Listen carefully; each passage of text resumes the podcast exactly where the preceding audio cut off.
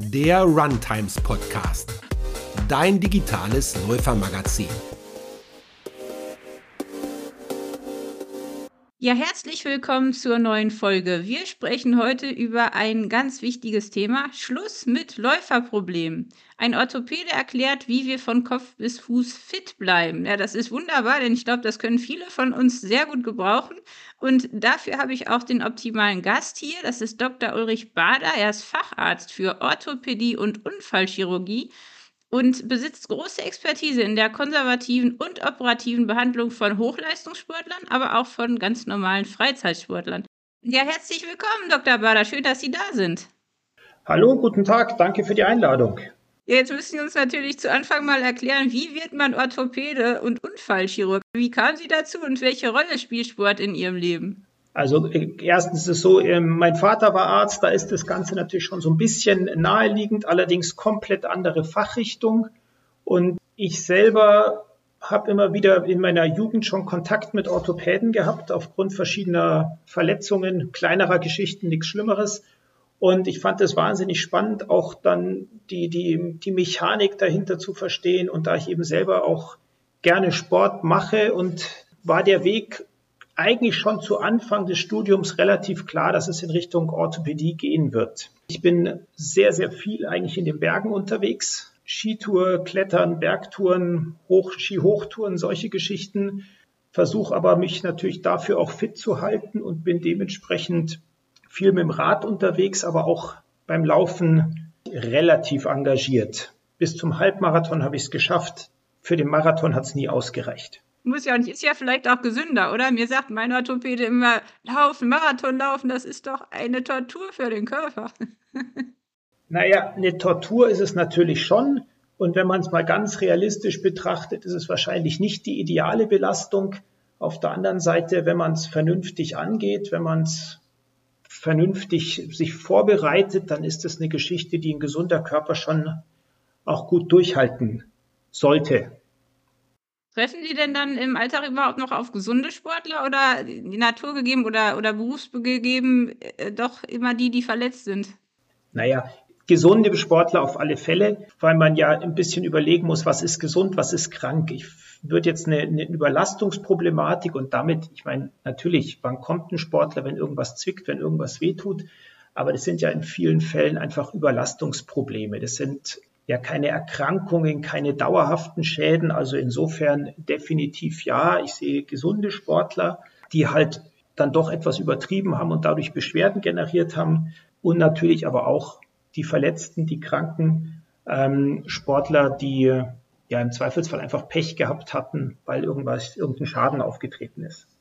Jetzt haben wir ein total relevantes Thema. Also ich freue mich total, weil äh, ich glaube, ich auch sehr viel lernen kann heute. Ähm, Schluss mit typischen Läuferproblemen. Ein Orthopäde erklärt, wie wir von Kopf bis Fuß fit bleiben. Wenn ich Ihnen jetzt nur einen einzigen Satz geben würde, auf diese Frage eine Antwort zu geben, wie würde die denn lauten? Kann man das überhaupt? mit einem Satz ist es natürlich etwas schwierig, aber man glaubt, mit einem, mit einem relativ kurzen Statement kann man das beantworten. Also erstens, man sollte natürlich mit, mit Sinn und Verstand seine Leistung, seine sportliche Leistung steigern und erbringen und auf alle Fälle auch auf die Warnzeichen seines Körpers achten. Also wo ich einfach sage, wenn es irgendwo anfängt weh zu tun, dann ist das in aller Regel ein Zeichen dafür, dass was nicht richtig oder nicht gut läuft und darauf einfach zu reagieren und nicht einfach dagegen anzugehen unter dem Motto, es wird schon irgendwann wieder aufhören und das sind nämlich häufig Probleme, die dann doch durchaus etwas langwieriger zu behandeln sind, bis sie wieder verschwunden sind. Sie sagten am Anfang, dass es schnell zu einer Überlastung kommt, weil man zu schnell zu viel will. Also es war, glaube ich, bei mir auch so. Ich bin irgendwie ein paar Marathons gelaufen und dann direkt den ersten Ultra und habe auch erst später dafür richtig zahlen müssen. Ich glaube, das geht vielen so, weil es halt so viel Spaß macht und man irgendwie auch das Laufen als Tankstelle hat. Und, und wenn man nicht läuft, fühlt man sich nicht wohl. Und das ist natürlich nicht nur körperlich, sondern auch seelisch so eine Geschichte mit der ähm, Überlastung. Aber Sie sagten ja gerade schon, das ist meistens so, dass man nicht drauf hört. Gibt es denn sonst noch irgendwie drei vielleicht wichtige Faktoren oder auch Stellschrauben, die Sie nennen können aus Ihrer Erfahrung, dass wir auf jeden Fall lange gesund bleiben und ambitioniert Sport machen? Also haben Sie da irgendwie bei denen, die gesund bleiben, vielleicht drei Sachen oder auch fünf Sachen festgestellt, die die anders machen, wo, wo wir von lernen können? Also es gibt da so, so grundsätzliche Erfahrungswerte, wo man ähm, sich so ein bisschen dran entlang, entlanghangeln kann. Das ist natürlich erstens mal das regelmäßige Sport machen. Ja, wobei natürlich regelmäßig auch für jeden sehr, sehr individuell zu werten ist. Wenn ich einen, einen Freizeitsportler habe, ist regelmäßig eventuell auch schon einmal die Woche ein bisschen was zu machen wohingegen ich, einen, wenn ich einen wirklich leistungsorientierten Sportler habe, dann ist regelmäßig drei, vier, fünf Mal die Woche. Das ist die eine Geschichte. Die zweite Geschichte ist, dass man wirklich die Leistung und Belastung langsam steigert. Auch da langsam ist natürlich wieder relativ. Ähm, aber was ich immer wieder oder was wir immer wieder sehen, ähm, sind Sportler, die auch nach irgendeiner Verletzung oder einer berufsbedingten oder sonstigen Pause oder Auszeit wieder sehr schnell versuchen, auf ihr altes Level zu kommen. Und das ist was, was eben häufig dann eben doch nicht mehr funktioniert. Die Beschwerden ernst nehmen. Also ich muss jetzt nicht bei jedem Wehwehchen gleich zum Arzt gehen, aber in aller Regel ist ein bisschen runter vom Gas nochmal Schritt zurückgehen. In den meisten Fällen die, der beste Weg. Oder wenn es nicht funktioniert, dann eben doch den Arzt auch aufsuchen. Und ähm, was ich denke auch wichtig ist, sind wirklich Pausezeiten, Ruhephasen, ähm, wo man den Körper auch mal erholen, sich erholen lässt und auch nicht zu einseitig ähm, den Sport zu betreiben, sondern eben es ist schön, der Läufer läuft natürlich, es ist wunderbar, wird dann aber häufig übersehen, dass man eben die stabilisierende Rumpfmuskulatur durchaus auch mit trainieren sollte, weil die auch einen wichtigen Effekt auf auf das Laufergebnis, auf den Laufstil hat, aber eben auch auf die, ähm, auf die Ausgleichsbelastung ähm, des Körpers. Woran kann man denn vielleicht seine Schwachstellen erkennen frühzeitig oder auch Überlastungserscheinungen? Also wenn jetzt was wehtut, ist ja klar, dann stimmt was nicht. Aber oft ist es ja so ein schleichender Prozess, dass man das gar nicht so richtig merkt. Aber also jeder hat ja irgendwo auch, genau wie wir nicht symmetrisch sind, haben wir alle irgendwelche Disbalancen wahrscheinlich. Woran merken wir das denn im, im Alltag, damit es gar nicht so weit kommt? Also, das sind natürlich, klar, Schmerz haben Sie schon angesprochen, ist ein ganz wichtiges und wichtiges Thema, was allerdings ja eigentlich schon auftritt oder erst auftritt, wenn es schon ein bisschen zu spät ist. Das sind so Sachen wie unterschiedlich abgenützte Schuhsohlen. Ist häufig ein Zeichen dafür, dass die Fuß, die Fuß, eine Fußfehlstellung auftritt, dass eine Beinlängendifferenz auf, äh, vorliegt. Ähm, wenn ich beim Schneider immer das eine Hosenbein abkürzen lassen muss, dann ist es sicherlich auch was, was laufrelevant ist. Was tatsächlich durchaus auch beim, jetzt nicht, nicht nur beim hochambitionierten, sondern auch beim, sagen wir mal, ambitionierten Freizeitsportler interessant ist, ist mal eine Laufbandanalyse machen zu lassen, weil da einfach festgehalten wird, wie, wie setze ich den Fuß auf, wie ist mein, mein Abrollverhalten.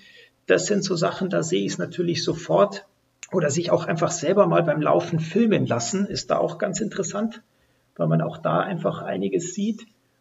Oder tatsächlich in der Gruppe, im Sportverein oder eventuell mal mit dem Trainer auch an die Sache rangehen, dass ich einfach von extern ähm, angeschaut werde und man auf Fehler hingewiesen werden kann. Ich habe gerade gedacht, man ist ja automatisch nicht gleich stark. Ne? Also der linke und der rechte Arm oder das merkt man ja im Alltag schon, dass man auch links und rechts mit den Beinen, also gar nicht die gleiche Kraft hat. Macht das auch was aus? Also, dass wir, dass wir jetzt nicht nur einseitig trainieren, sondern auch im Alltag einseitig belasten? Ist sicherlich ein Faktor, der, der nicht unrelevant ist. Man merkt es ja ganz häufig, wenn ich, ich stehe eigentlich immer auf dem gleichen Bein, wenn ich äh, entspannt stehe. Also das sind so Sachen, wo man natürlich auch mit ähm, einem Ungleichgewicht merkt. Äh, was da ganz interessant auch sind, sind diese ganzen Fitness-Tracker, Sportuhren, was es da auch alles so gibt.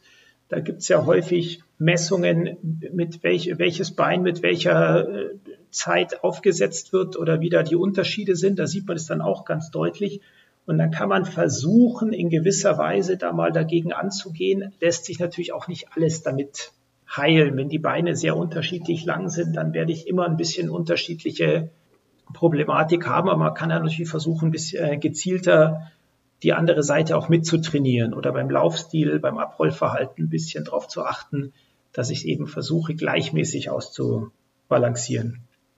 Ja, und es ist ja auch so, wenn man mal verletzt war, man läuft dann ja auch automatisch irgendwie anders. Ne? Man kommt auch in so eine Schonhaltung rein. Also ich habe das auch erlebt, dass ich gar nicht mehr wusste, wie fühlt sich jetzt normales Laufen an, weil man doch weiß, da ist ein Bein, das hat Probleme. Das hat ja auch viel mit Mustern wahrscheinlich zu tun, ne?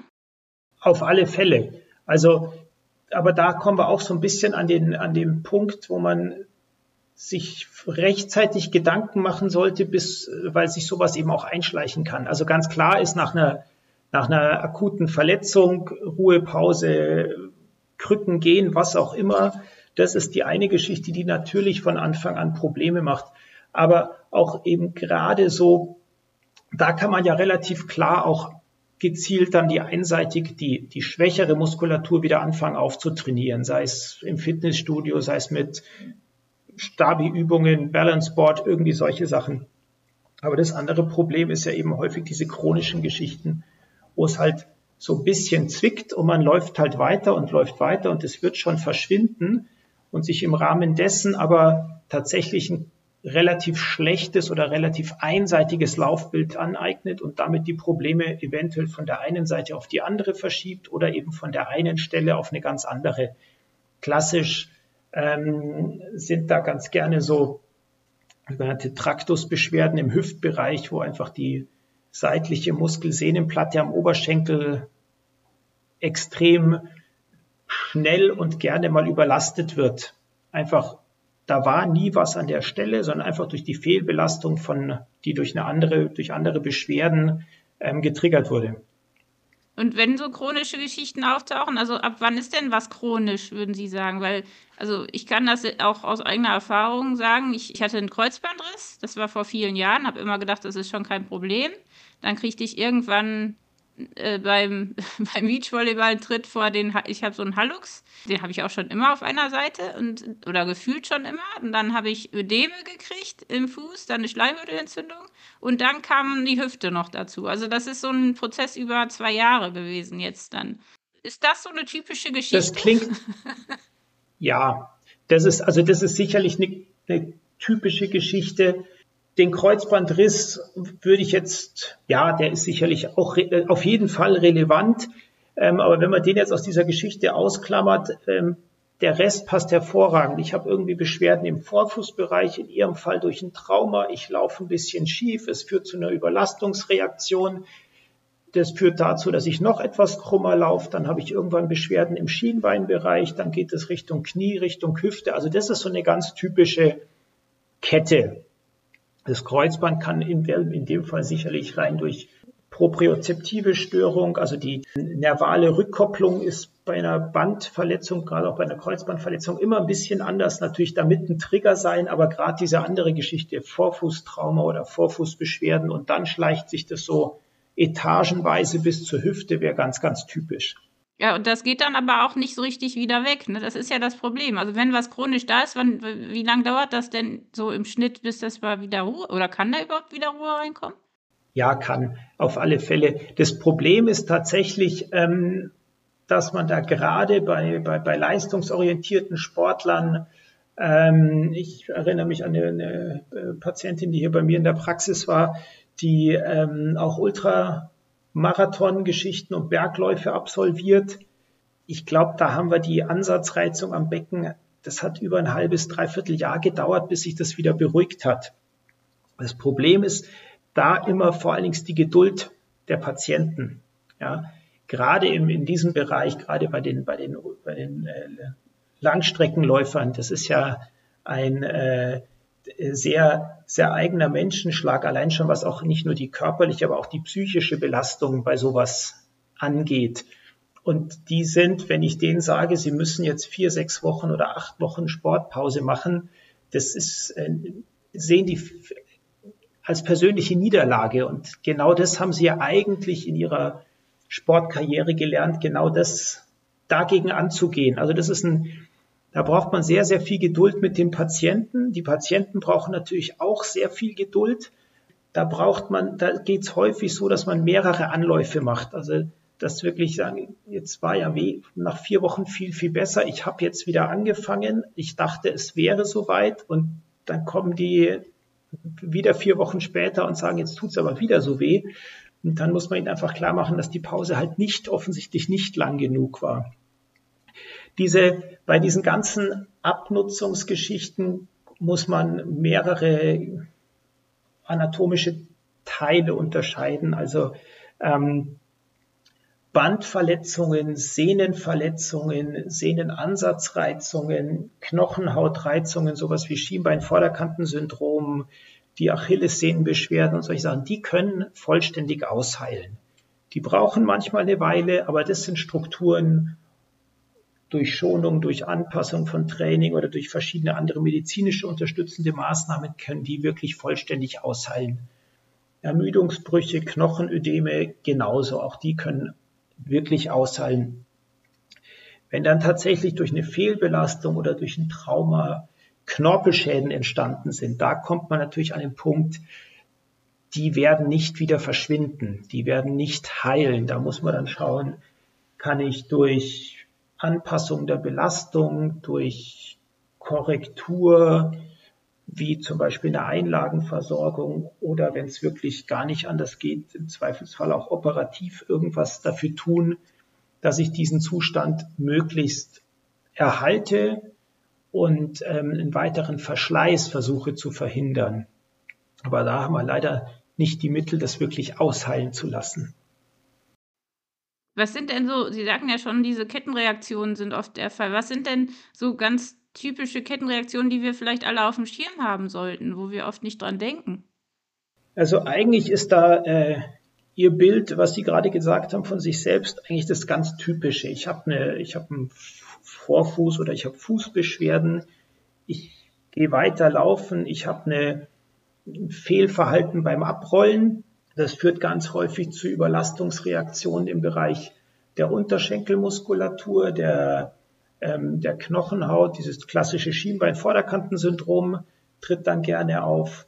Im weiteren Verlauf, jetzt nicht unbedingt zeitlich unbedingt in dieser Reihenfolge gestaffelt, aber ähm, vom Prinzip parallel nebeneinander oder auch mal überspringen, treten dann gern mal Knieschmerzen auf, weil ich eine Rotationsfehlhaltung ins Knie bringe. Da sind wir dann so ein bisschen beim, geht so ein bisschen in die Richtung des Runners Knie, des, des Läufers Knies mit Beschwerden im Bereich der Kniescheibe oder Kniescheibensehne und dann gerne natürlich auch die ähm, Beschwerden seitlich am Oberschenkel bis zur Hüfte ausstrahlend.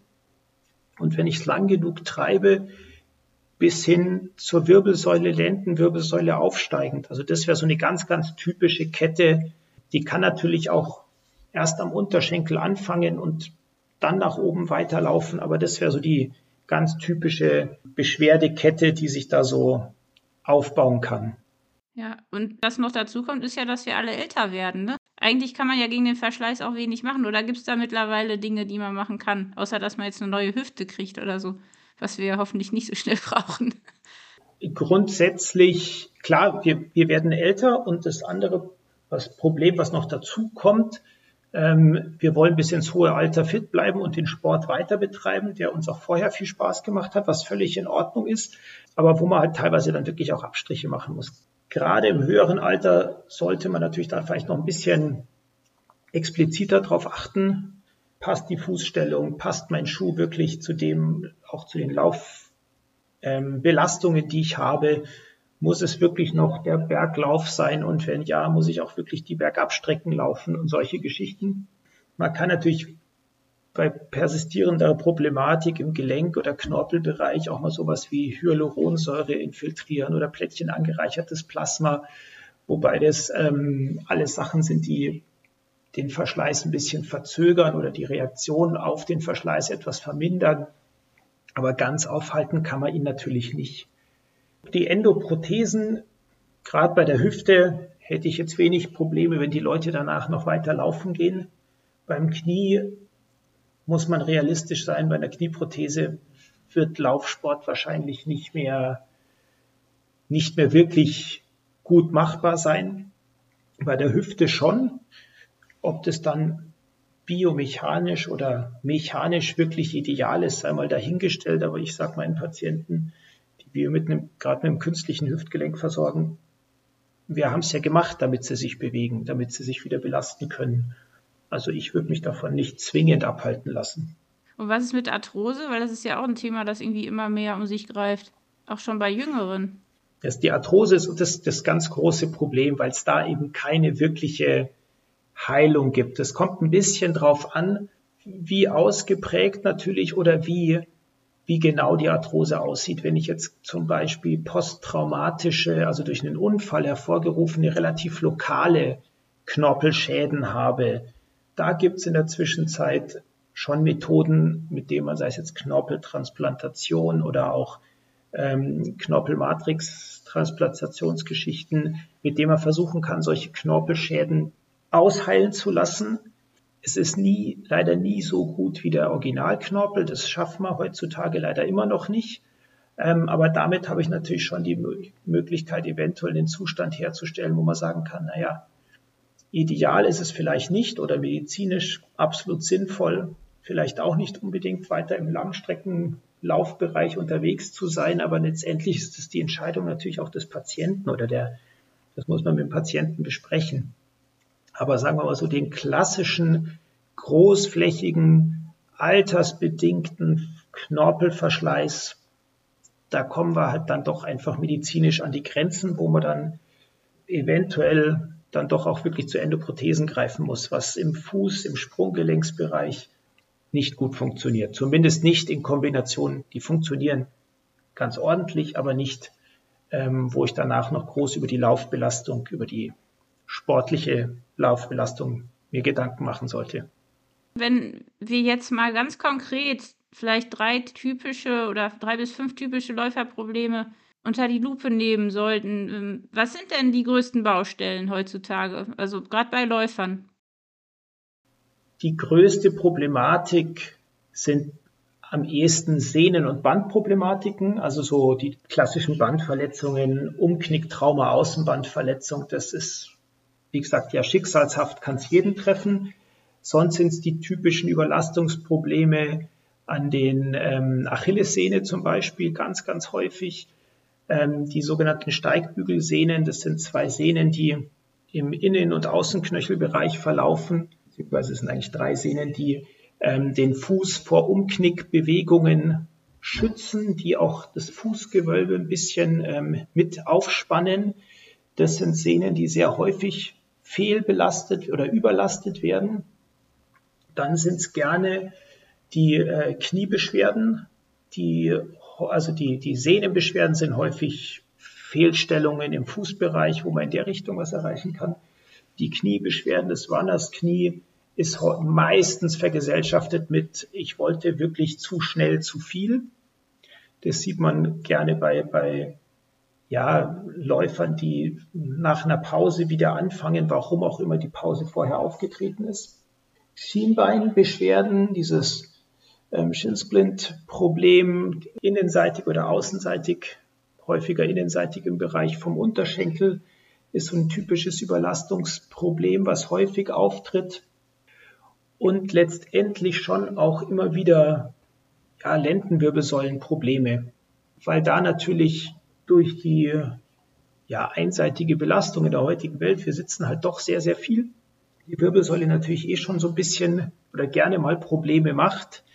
Das Laufen, spricht nichts dagegen, auch mit, mit Wirbelsäulenbeschwerden grundsätzlich zu laufen aber eben da häufig zu wenig Augenmerk drauf gelegt wird, dass ich trotz meines Lauftrainings, auch wenn ich auf dem Marathon trainiere, eben auf der anderen Seite schon auch in gewisser Weise meine Rumpfmuskulatur mit stabilisieren sollte, damit die Wirbelgelenke, meistens sind es im Akutfall eher die Wirbelgelenke, die die akuten ähm, Rückenschmerzen machen, einfach nicht so viel Stress abbekommen, weil es die Rumpfmuskulatur drumherum schon ausreichend stabilisiert. Das sind so die, würde ich sagen, häufigsten Probleme, die wir sehen. Die Sehnenansatzreizungen gibt es natürlich unten am Fuß, die gibt es gerne auch im Beckenbereich, Knie auch, aber genau, Fuß- und, und Beckenbereich sind so da relativ häufig. Ja, vielleicht können wir ja mal von unten nach oben, ganz konkret für diejenigen, die äh, heute auch noch was für sich mitnehmen wollen, vielleicht aber einfach die Füße mit den Füßen anfangen. Also mir fällt natürlich sofort dann äh, Achillessehnenprobleme auf, äh, die viele haben, Fersensporen, ähm, aber auch Fußfehlstellung, also Hallux ist ja was, was ganz viele, also zumindest viele Frauen in meinem Umfeld haben. Vielleicht können mhm. wir da mal ganz konkret sagen, wie, wie geht man damit um? Welche Möglichkeiten hat man? Ähm, wo muss man direkt eingreifen? Gibt es vielleicht auch irgendwelche kleinen Dinge, die helfen? Also gerade bei den Fußproblemen. Vielleicht können Sie da mal ganz konkret auf das eingehen, was so in Ihrem Alltag Ihnen oft unter die Hände kommt in der Praxis. Also bei den, bei den Fußproblemen, ähm, also bei den Sehnenproblemen im Fußbereich ist fast immer eine Fußfehlstellung mit von der Partie, sei es jetzt der Hallux valgus oder noch häufiger das fehlende Längsgewölbe, also ein sogenannter Knickfuß, was dazu führt, dass ähm, die Sehnen überlastet werden. Da sind wir schon mal auf jeden Fall in dem Bereich, wo man mit einer Einlage beziehungsweise ähm, mit einem angepassten Laufschuh, also sprich einem, äh, es gibt in der Zwischenzeit von allen Marken ähm, Laufschuhe, die äh, eine sogenannte Pronationsunterstützung haben, also sprich ein etwas stärker ausgeprägtes eingebautes Längsgewölbe haben, um dieser eben sehr häufig auftretenden Fußfehlstellung schon entgegenzuwirken. Damit kann man schon mal sehr viel erreichen im Sinne von auch einer Prophylaxe, also dass es gar nicht erst so weit kommt. Im Akutfall aber durchaus auch ein Hilfsmittel dann kommt auf jeden Fall diese ganz typischen, diese typische Pechregel, also was man da sagt, Pech wie ähm, Pause, Eis, Compression und ähm, Hochlagern. Gut, Hochlagern bei den chronischen Gesagten nicht, aber dass man wirklich einfach mal ein bisschen Ruhe gibt. Häufig gehört dazu physiotherapeutische Beübung im Sinne von einer, ähm, auf der einen Seite Stabilisierungsübungen, um eben die Muskulatur da unten im Fußbereich wieder zu kräftigen. Auf der anderen Seite aber auch Therapie in Richtung manueller Therapie oder ja, Faszientherapie, also sprich Lockerung der Muskulatur, Lockerung der Gewebeschichten, um gewisse Vorspannungen aus der, aus der Sehne zu nehmen oder aus der Muskulatur zu nehmen, was gerade typisch bei der Achillessehne ein Problem ist. Was halten Sie denn von Faszienrollen? Weil da sind bei mir im Umfeld alle Ärzte, Orthopäden und Physiotherapeuten sehr unterschiedlicher Meinung. Also sicherlich nicht das Allheilmittel und ähm, es ist im ganz chronischen Fall sollte man zumindest einen Arzt noch mit draufschauen lassen, weil allein die Behandlung mit der Faszienrolle nicht unbedingt die Lösung ist. Aber ich bin eigentlich schon ein eher Befürworter der, der Geschichte, weil ich damit schon auch dem Patienten selber die Eigenverantwortung zurückgebe. Er kann selber was machen. Und das ist ja, ist ja durchaus auch was, was ihm ein bisschen das Problem bewusster macht. Also ich würde sagen, in den allermeisten Fällen ist es schon ein Tool, mit dem man dem Ganze, das Ganze positiv unterstützen kann. Und hier so Fersensporen und Sprunggelenksachen kommen ja auch recht häufig vor. Ja, der Fersensporn ist ja letztendlich auch ein Überlastungsproblem am, an einem Knochenansatz eines, einer ja, Bindegewebsplatte, häufig auch durch eine Fußfehlstellung mit ausgelöst oder hauptsächlich ausgelöst in Kombination mit Belastung, wobei der knöcherne Zacken da unten, der knöcherne Fersensporn gar nicht das Problem ist, sondern das ist eher schon die, die Folge des Problems. Das, was wehtut, ist die, das entzündete Bindegewebe. Da gibt es spezielle Einlagen, die erstmal diesen Bereich Polstern aussparen. Da kann man auch mit, mit denen, mit ähm, Faszienball, mit dem man die Fußsohle bearbeitet, relativ viel erreichen. Aber letztendlich auch da, genauso wie der Sehnen, Achillessehne und ähm, die seitlichen Sehnen am Fuß, wenn das so nicht funktioniert, ist es was, wo man dann doch eventuell mal auch als, als Arzt was infiltriert wobei gerade im Sehnenbereich man mit Cortison extremst zurückhaltend sein sollte. Ultraschallstoßwelle ist eine Geschichte, die häufig sehr, sehr gut funktioniert. Oder auch Röntgenweichteilbestrahlungen, einfach um da vor Ort quasi Heilungsprozesse anzuregen. Also Stoßwelle habe ich tatsächlich auch nach meinen Ödem oder Schleimbeutelentzündungen gekriegt. Das war ja. wirklich hilfreich. Also ich habe da einige Freunde gehabt, die gesagt haben, nee, das bringt nichts, aber bei mir hat das echt geholfen. Also die, die Ultraschallstoßwelle oder auch die Bestrahlung machen beide eigentlich recht ähnliche Geschichten, auch wenn der, der, der, der physikalisch-mechanische Weg ein komplett anderer ist. Beide setzen vor Ort einen frischen Schaden. Der Körper fängt an, Reparationsprozesse zu starten. Der Körper fängt an, neue Blutgefäße einsprossen, ähm, äh, einsprießen zu lassen und damit eben die Heilung vor Ort gezielt zu aktivieren.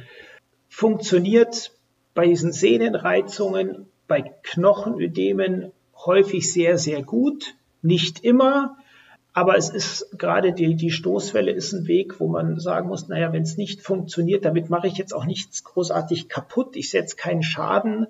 Ich bin eigentlich ganz großer Freund davon. Das Problem daran ist, dass die Ultraschall, Ultraschallstoßwelle in aller Regel keine Krankenkassenleistung ist. Bei den privaten Kassen schon, bei den gesetzlichen Kassen nicht.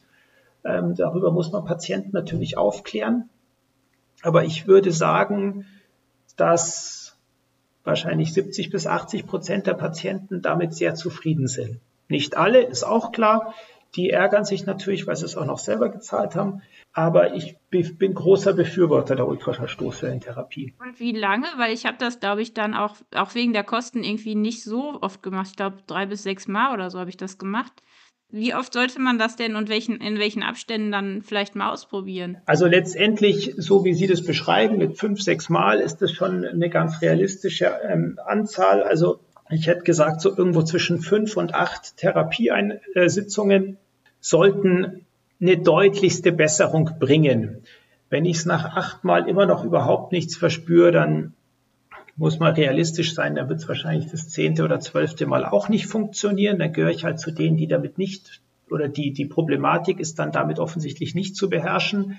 Mag sicherlich Einzelfälle geben, wo häufiger sinnvoll ist, aber sonst ist man tatsächlich so ein bis zwei Sitzungen pro Woche, drei bis vier Wochen. Das wäre so das Zeitfenster, was man normalerweise in den meisten Fällen veranschlagen würde. Das ist jetzt wahrscheinlich eine schwierige Frage, aber es ist natürlich einfacher, über konkrete Sachen zu reden. Bei mir war es tatsächlich so, dass der Ermüdungsbruch gar nicht festgestellt wurde. Ist das für Orthopäden oder auch in der Bildgebung manchmal so schwer zu sehen, weil mir wurde dann hinterher gesagt, ich hätte besser mal per äh, Ultraschall das angucken lassen sollen, nicht per MRT. Ähm, jetzt gibt es natürlich, Ärzte sind ja auch keine äh, Götter und machen ja auch Fehler, aber ist das tatsächlich ein Problem, dass oft Verletzungen nicht richtig eingeschätzt werden von Ärzten oder auf äh, die, die Bildgebung fehlerhaft ist oder woran liegt das, dass ganz viele, also zumindest höre ich immer wieder von Sportlern und habe das ja selber erlebt, dass man nicht richtig eingeschätzt wird, also dass die, dass das Problem nicht erkannt wird. Und ich bin dann wirklich trotz Schmerzen weitergelaufen weil ich ja vom Arzt nicht jetzt schwarz auf weiß das Problem genannt bekommen hatte. Und das ist natürlich total dämlich, weil man, wenn man Schmerzen hat, soll man auch nicht laufen. Aber wir hören da ja auch immer sehr auf unsere Ärzte. Was denken Sie darüber? Also vom Prinzip ähm, ist natürlich, wenn es weh tut, sollte man vielleicht nicht unbedingt weitermachen. Das ist ja schon mal ganz vernünftig. Aber ja, auch da tue ich mir selber schwer. Gerade diese Ermüdungsbrüche sind ein sind eine Geschichte, die schwierig zu sehen sind. Die sehe ich im normalen Röntgenbild erst, also gibt jetzt zwei Geschichten, wo das gerne mal auftritt, ist der Mittelfuß und die Fußwurzel. In der Fußwurzel sehe ich einen Ermüdungsbruch im Röntgen eigentlich nie. Den kann ich nicht so gut wie nicht erkennen. Ähm, Im Bereich der Mittelfußknochen sehe ich den schon, aber erst nach ein paar Wochen. Das heißt, der Läufer kommt und sagt, es tut weh und man macht ein Röntgenbild und sagt, na ja, ist aber alles gut. Mag sein, dass das im Bild so ausschaut, aber das ist was, was man tatsächlich im Röntgen einfach überhaupt nicht erkennen kann am Anfang, weil es eben kein klassischer Bruch ist, wo es auf einmal Knack macht und sich der Knochen verschiebt, sondern da steht primär sozusagen die Knochenhaut noch so ein bisschen, die hält das noch zusammen und deswegen sehe ich diesen Spalt, der da entsteht, erstmal nicht. Und dann sehe ich am Mittelfuß eben häufig erst drei, vier Wochen später die Heilung drumherum, den sogenannten Kallus, dass da sich so eine Kalkwolke im Röntgenbild plötzlich zeigt und dann weiß man, okay, alles klar, da war offensichtlich der Knochen gebrochen, auch wenn ich auf der Aufnahme davor überhaupt nichts sehe. Beim, ähm, bei, der, bei der Fußwurzel wird man das nie sehen im Röntgenbild. Ultraschall ist so eine Geschichte, ja, sieht man dann häufig ein bisschen eine Schwellung rund um den Knochen. Dann weiß man, dass da ein Problem ist und würde dem Patienten eher sagen, jetzt gib mal Ruhe, da stimmt irgendwas nicht. Nur sagen, was es genau ist, kann ich im Ultraschall meistens auch nicht. Da ist eigentlich das Kernspin schon die diagnostische Untersuchung, mit der man das meiste sieht. Nicht zwingend alles, aber das ist dann schon was, wo man auch einen, einen Ermüdungsbruch in aller Regel erkennen kann. Aber dazu muss man erstmal geschickt werden. Und es ist natürlich so, jetzt, jetzt gerade der Ermüdungsbruch muss jetzt nicht unbedingt massive Schmerzen machen, der tut halt ein bisschen weh und man überlegt sich, jetzt gehe ich erstmal gar nicht zum Arzt und dann, oder ich bin beim Arzt und der sagt, naja, ich sehe nichts, so schlimm ist es nicht, jetzt wartet man nochmal ab. Ja, ist schon was, wo man häufig Zeit vertut ähm, und wo man eventuell schneller hätte zu einer Diagnostik kommen können, oder zu einer Diagnose kommen können, Entschuldigung ich glaube, Knie und Hüfte und Füße sind so die großen Baustellen. Was ist vielleicht ja. noch, ist noch was Wichtiges zum Knie und zur Hüfte zu sagen? Beim Knie gibt es natürlich, da gibt es ganz viele Strukturen, die da Probleme machen können. Jetzt äh, gehen wir aber, lassen wir die Arthrose mal weg, also den wirklichen Knorpelverschleiß. Typisch ist ja gerade bei Läufern dieses sogenannte Runners Knie. Das ist ein Problem, was sich im Bereich der Kniescheibe, im Bereich der ähm, Kniescheibenspitze, dem Übergang zur Kniescheibensehne ähm, abspielt. Das ist so gut wie immer ein Fehlbelastungsproblem, ein Überlastungsproblem, zu schnell, zu viel oder zu viel auf ungünstigem Untergrund und ähnliches, was ähm, dann lokal im Kniebereich zu starken Beschwerden führt. Was man sich da immer mit anschauen muss, ist der Fuß, weil wenn ich eine deutliche Fußfehlstellung habe, wirkt sich das immer aufs Knie aus. Das heißt, ich habe, wenn ich eine, eine, eine, X-Fehlstellung im, im Sprunggelenk habe, habe ich automatisch auch eine quasi X-Fehlstellung im Knie. Ich habe aber nicht nur eine, eine Achsenfehlstellung, wenn ich einen Fußfehler habe, sondern auch immer eine Rotationsfehlstellung im Knie oder eine Rotationsfehlhaltung. Und da kann man tatsächlich häufig auch über eine Einlagenversorgung das Problem am Knie lösen, obwohl der Patient ja eigentlich sagt, am Fuß habe ich doch gar nichts, weil es einfach ein Fehlstellungsproblem ist. Und im Kniebereich auch gerne, es ist so, die Kniescheibe sitzt bei uns allen anatomisch relativ weit außen. Je weiter ich beuge, desto stärker ist dieses Phänomen. Und da kann man versuchen, zum Beispiel über gezieltes Muskeltraining am Oberschenkel, wo ich den ähm, sogenannten Vastus medialis, also den inneren Oberschenkelmuskel versuche gezielt zu trainieren, kann ich diesem Problem auch ein bisschen entgegensteuern. Das ist so eine typische ähm, Muskelproblematik. Oberschenkel ähm, also de, eine zu hohe Spannung in der Oberschenkelmuskulatur erhöht auch den Anpressdruck ähm, auf die Kniescheibe beim Laufen, bei der Belastung, bei der Bewegung. Auch da kann man ein bisschen dagegen vorgehen. Und das wären so die typischen Geschichten im Knie. Wenn wir jetzt mal von dem eigentlichen Verschleiß wie der Arthrose oder auch ähm, ja, natürlich Meniskusverletzungen, die sind zwar klassischerweise eher beim Skisport oder bei den Ballsportarten, aber natürlich können die beim Läufer genauso auftreten, wenn man mal von denen absieht. Sie haben mir gerade gesagt, die Füße sind oft auch die Probleme für weiter oben. Was ist denn jetzt mit diesen Fehlstellungen? Also zum Beispiel beim Hallux, äh, reichen da Übungen? Ähm, muss man da operieren? Sollte man diese Schaumstoffteile zwischen die Zähne klemmen? Also wie ist da heute der Stand der Wissenschaft? Was hilft denn bei, bei zum Beispiel so einem Hallux? Also der Hallux valgus ist, ähm, diese Ballenzehe ist also eine typische Geschichte, die dann auftritt, wenn das Fußgewölbe, das Quergewölbe vom Fuß zusammensinkt. Deswegen trifft es auch eher Frauen oder häufiger Frauen, weil die einfach weichere Bindegewebe haben. Die Geschichte, dass da die falschen Schuhe der, der große Auslöser sind, nein, die können das ganze Problem eher zwar unterstützen oder eher auftreten lassen, aber es ist jetzt nicht, weil Frauen High Heels tragen, haben die diesen Hallux, sondern es ist einfach, dadurch wird es vielleicht etwas relevanter. Physiotherapie, es gibt so Spiraltherapie-Geschichten, kann man probieren, sind extrem sinnvoll im Kinder-Jugendalter.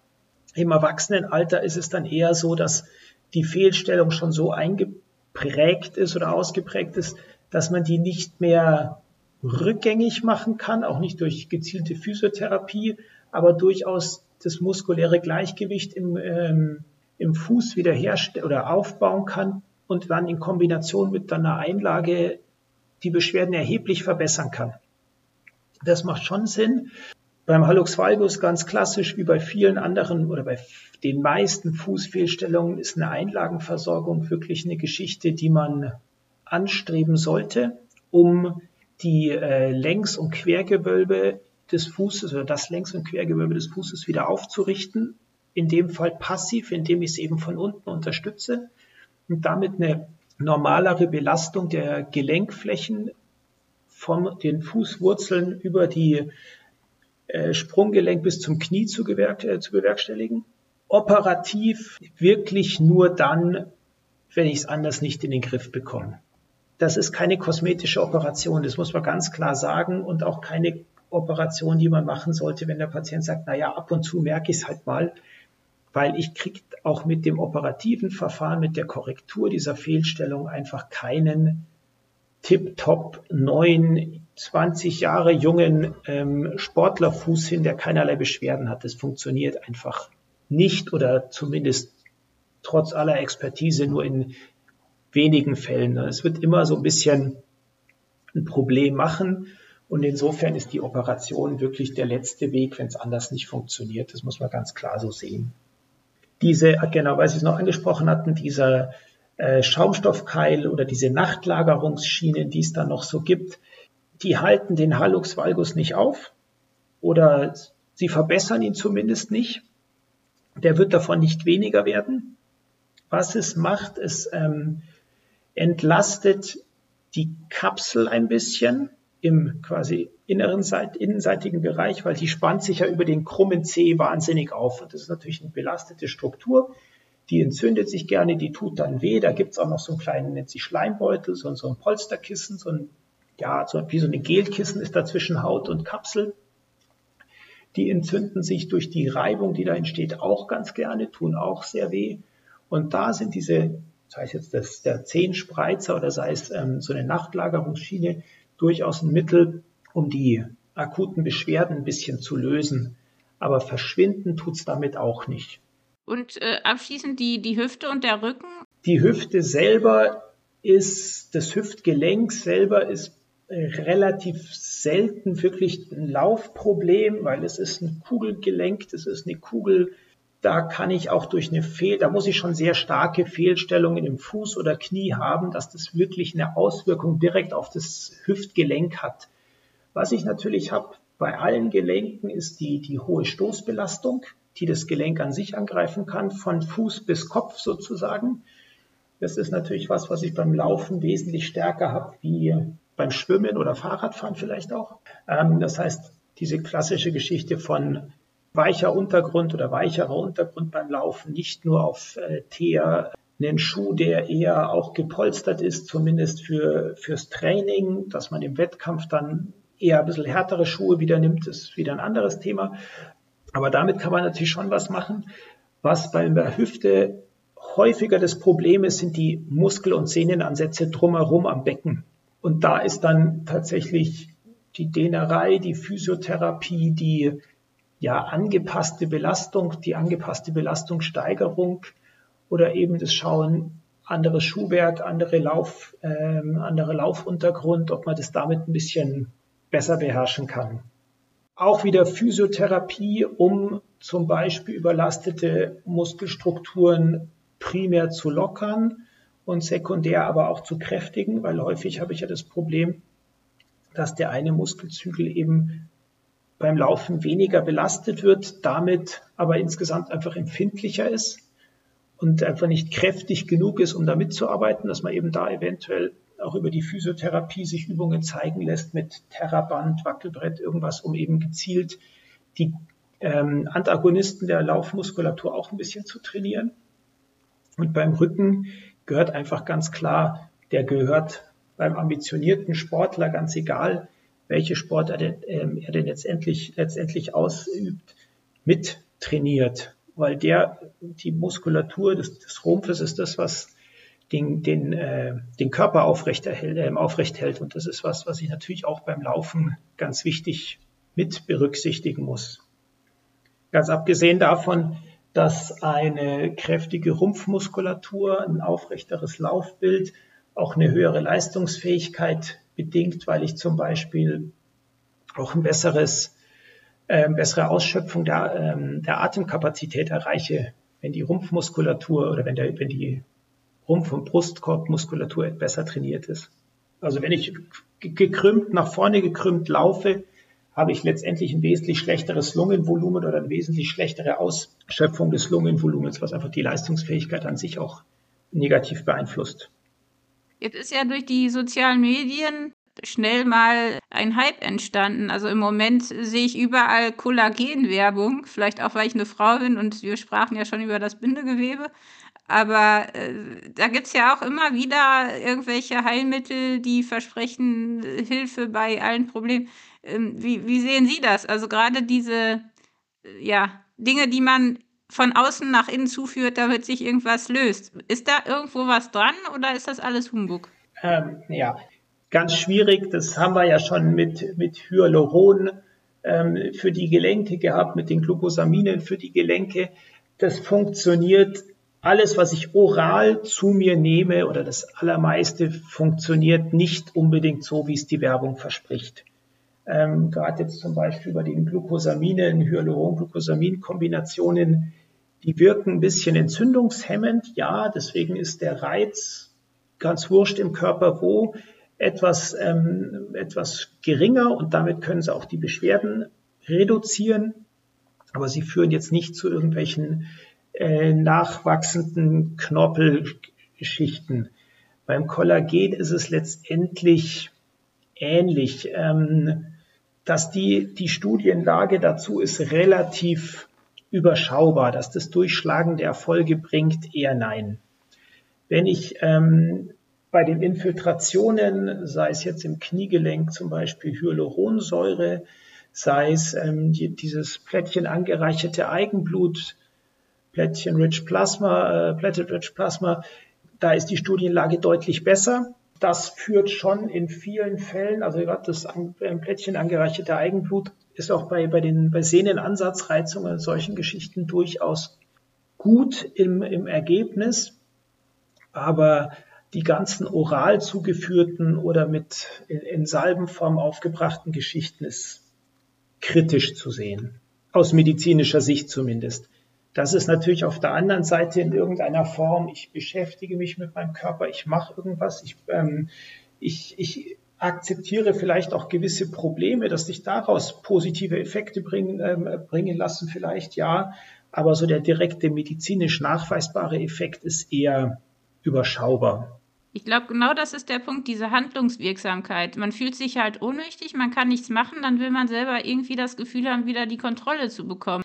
Gibt es da denn irgendwie dann vielleicht hilfreichere Sachen, die man dann lieber kaufen sollte oder machen sollte, als jetzt irgendwelche Mittel, wo man gar nicht weiß, ob das wirklich so ist, wie es die Werbung verspricht?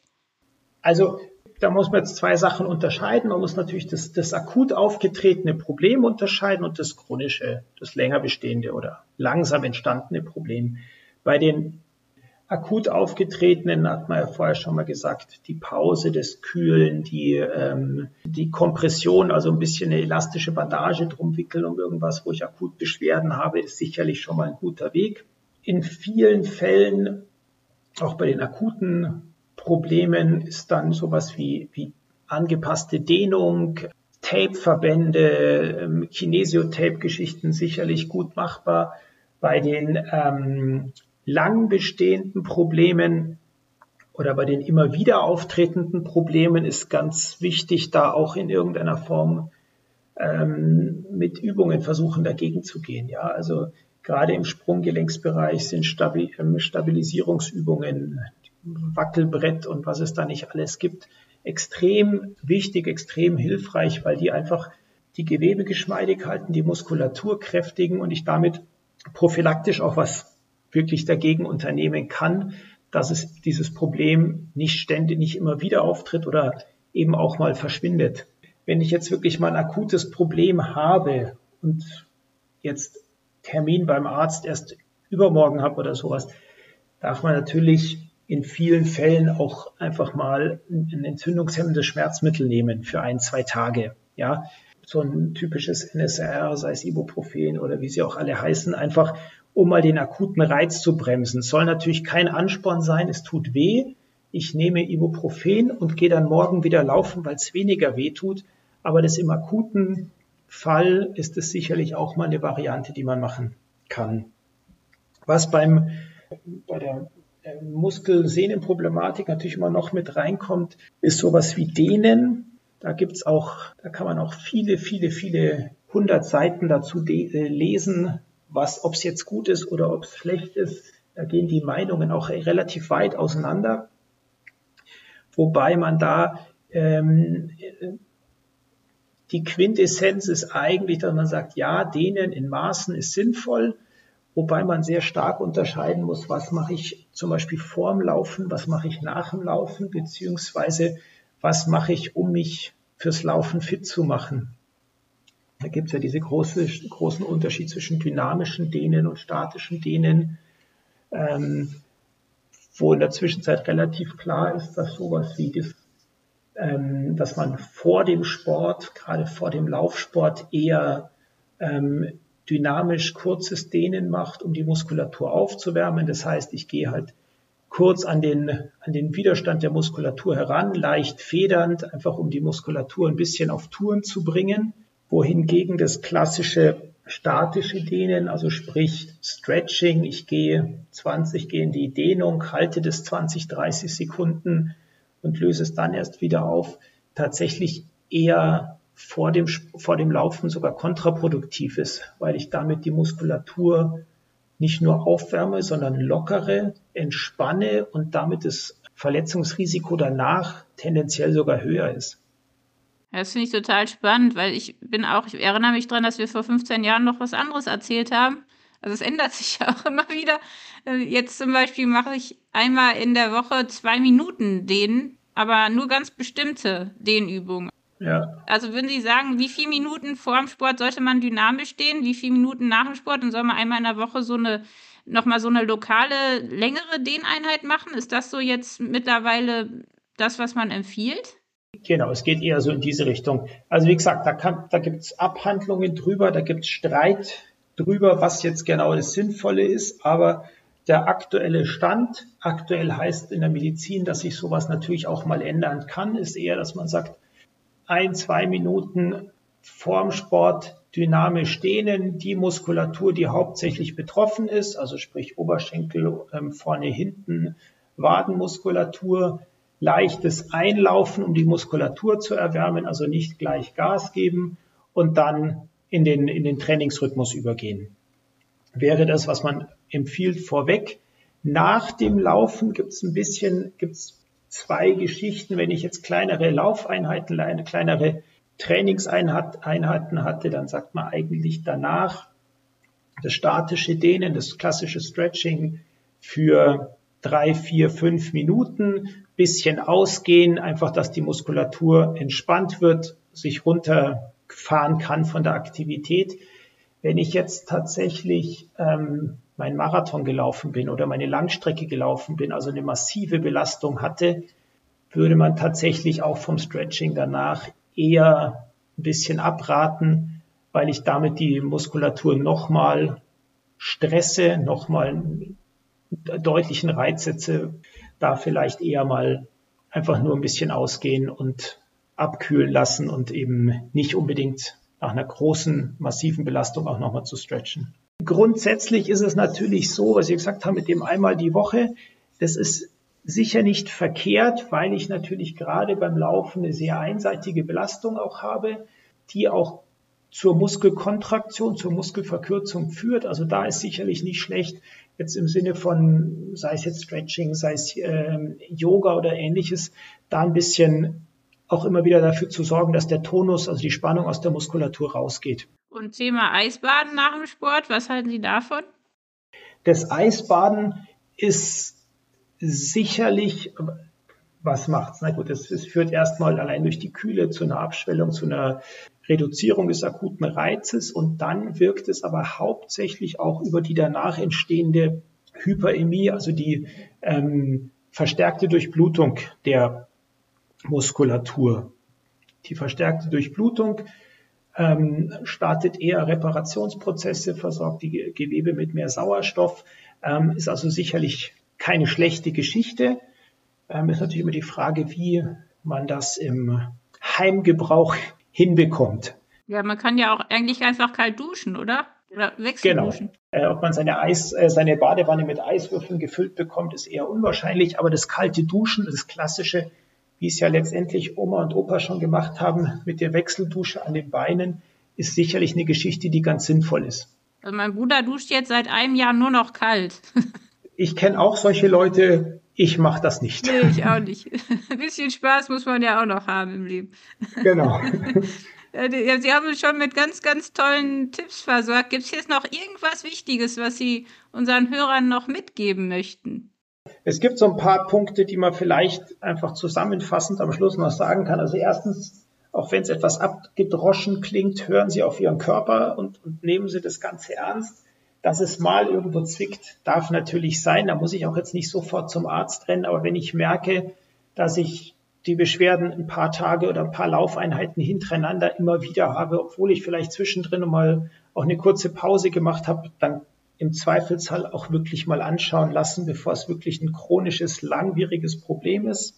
Die Belastung sollte man einfach ja angepasst langsam steigern. Von 0 auf 100 funktioniert im menschlichen Körper meistens nicht so richtig gut. Auch wenn ich laufe, wenn ich Lauftraining mache, wenn ich Langstrecke laufen möchte, zwischendrin Ausgleichssportarten. Sportarten, die ähm, die Muskulatur ein bisschen anders belasten, belasten, die die Rumpfmuskulatur vielleicht mehr mit einbinden. Das ist für den Körper wichtig und für den Kopf, für den Geist sicherlich auch nicht ganz verkehrt. Und Laufschuhe ist ein wichtiges Thema, weil ich da ähm, sehr viel richtig oder viel falsch machen kann. Das heißt, die müssen passen, also nicht nur, dass ich davon keine Blasen bekomme, sondern einfach auch, dass ich, dass die den Fuß so unterstützen, wie es sein sollte, damit ich ein vernünftiges Laufbild habe, im Zweifelsfall in Kombination mit Einlagen. Und was man auch nicht ganz unterschätzen darf, Laufschuhe bestehen zu einem guten Teil aus Kunststoff ähm, oder Schaumstoff-Kunststoffen, die mit der Zeit kaputt gehen. Das heißt, wenn ich regelmäßig laufe, dann hält so ein Schuh nicht ewig. Merkt es tatsächlich bei mir selbst auch relativ deutlich, wenn der Schuh einfach ähm, durch ist, spüre ich die Knie wieder und mit dem neuen Laufschuh ist dann erstmal wieder Ruhe, obwohl man eigentlich nichts geändert hat. Außer, auch wenn es der gleiche Schuh ist, den man nach zwei Jahren austauscht, der gleiche Schuh vom gleichen Hersteller, man merkt dann doch einfach den Unterschied. Und das trifft dann eher den Freizeitsportler, wenn der Laufschuh fünf Jahre irgendwo im Keller stand und dann wieder rausgeholt wird, dann mag der noch genauso toll ausschauen wie vorher, aber häufig geht dann trotzdem die Elastizität einfach durch die Aushärtung dieser Kunststoffe auch flöten, sodass das durchaus ein Thema ist, wo man regelmäßig auch mal mit neuen Schuhen liebäugeln sollte. Zwischendrin die Ruhepausen sind sicherlich auch ein Thema, was man nicht unterschätzen darf, dass man einfach dem Körper auch die Chance gibt, sich von dem Ganzen, was man da gerade so ihm zugemutet hat, sich auch wieder zu erholen. Das wären, glaube ich, so die Punkte, die man den Laufsportlern mitgeben sollte. Herr Bader, jetzt äh, würde ich am liebsten gleich zu Ihnen in die Praxis kommen und äh, mich mal untersuchen lassen. Jetzt sind Sie in der Orthopraxis in Gräfelfing. Das ist, glaube ich, bei München. Also wer da in der Nähe wohnt, der kann sich bestimmt auch mal anmelden für einen Termin bei Ihnen. Gerne, können wir uns gerne anschauen. Ähm, und dann hoffe ich, dass wir eine vernünftige Lösung finden, die in den allermeisten Fällen nichts mit irgendeinem operativen Eingriff zu tun haben wird. Ja, vielen, vielen Dank. Also für alle, die mehr über äh, Dr. Bader wissen wollen, wir haben einige Artikel auch von ihm über die typischen Laufverletzungen bei uns auf Runtimes. Und ja, Ihnen, Herr Bader, wünsche ich natürlich, dass Sie weiter fit und fröhlich durch die Gegend rennen und vielen Läufern helfen. Ich danke Ihnen ganz herzlich. Vielen Dank, danke für das Gespräch, hat mich sehr gefreut. Das war der Runtimes Podcast. Spannende Laufgeschichten, Trainingstipps und Workout-Videos gibt es auf unserer Webseite run-times.de oder in unserem YouTube-Kanal.